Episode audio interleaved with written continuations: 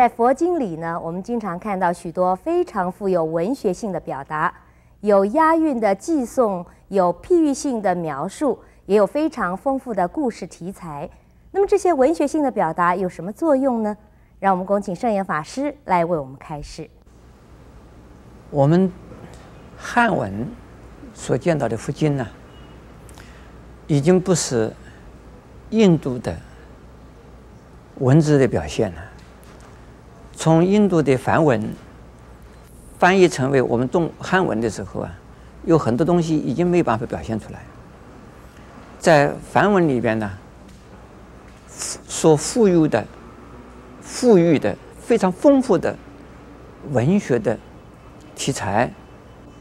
到了我们汉文里边呢，有一部分是没办法表达，因为这个文字的组织结构、音韵啊都不一样。所以在梵文里边所讲的寄颂，就是我们中国人讲的诗歌。我们中国人的这个古诗啊，有讲这五言的、七言的，还有呢，有些长的，就是长诗。像这个《长恨歌》《孔雀东南飞》，那都是啊长篇的长诗、史诗。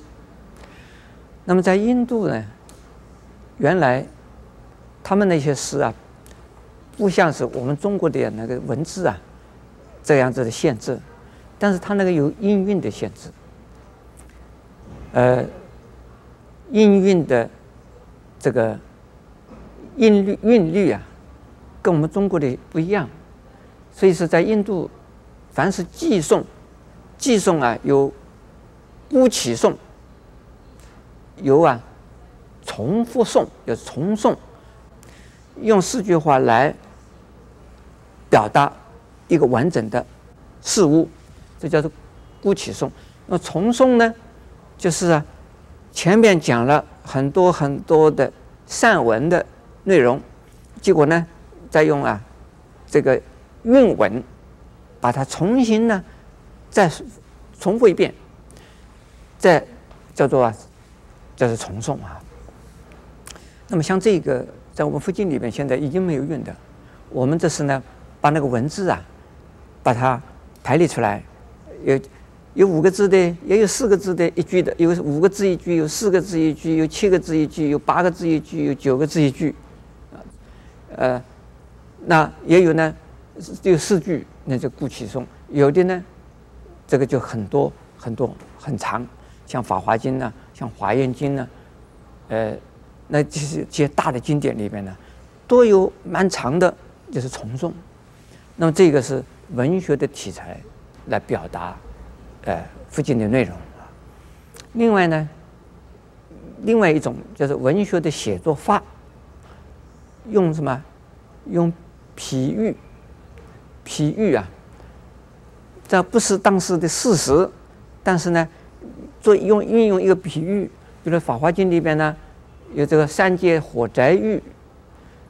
这个把三界比喻成为火宅，还有呢，有穷子喻，就把它把一个众生呢形容成为啊是贫穷的乞丐，还有呢三草，这个这个呃这个有草木喻，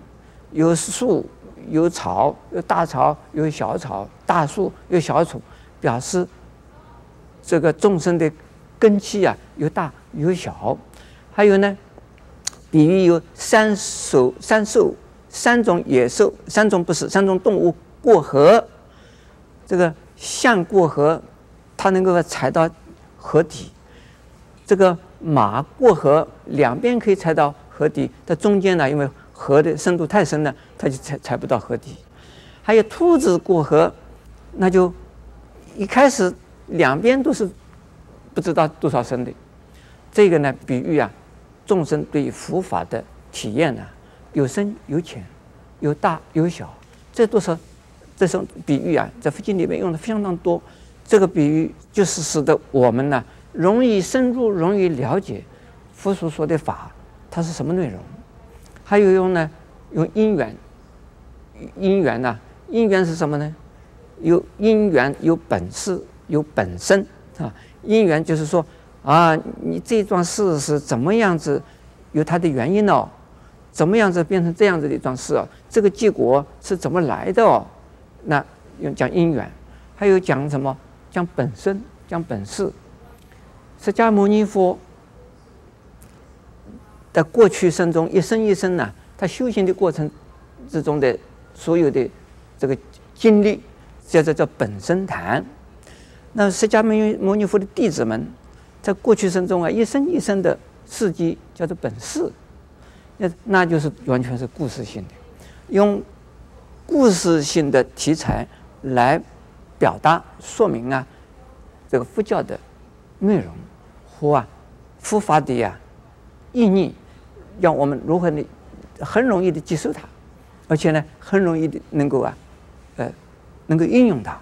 这个是是是佛教的表现啊，就是啊佛学的，呃佛经的一种啊表现法。另外还有一种叫做议论，就是用辩论性的，或者是问答性的。有一个弟子在问，那佛在回答，或者弟子彼此之间互相的在问答，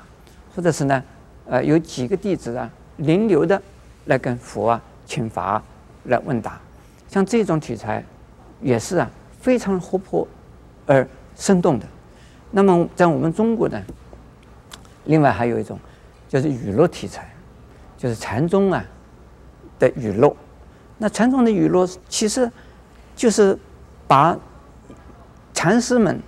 自己的修行的过程说一遍，还有呢，禅师们呢把他自己内在的经验用比喻来说出来。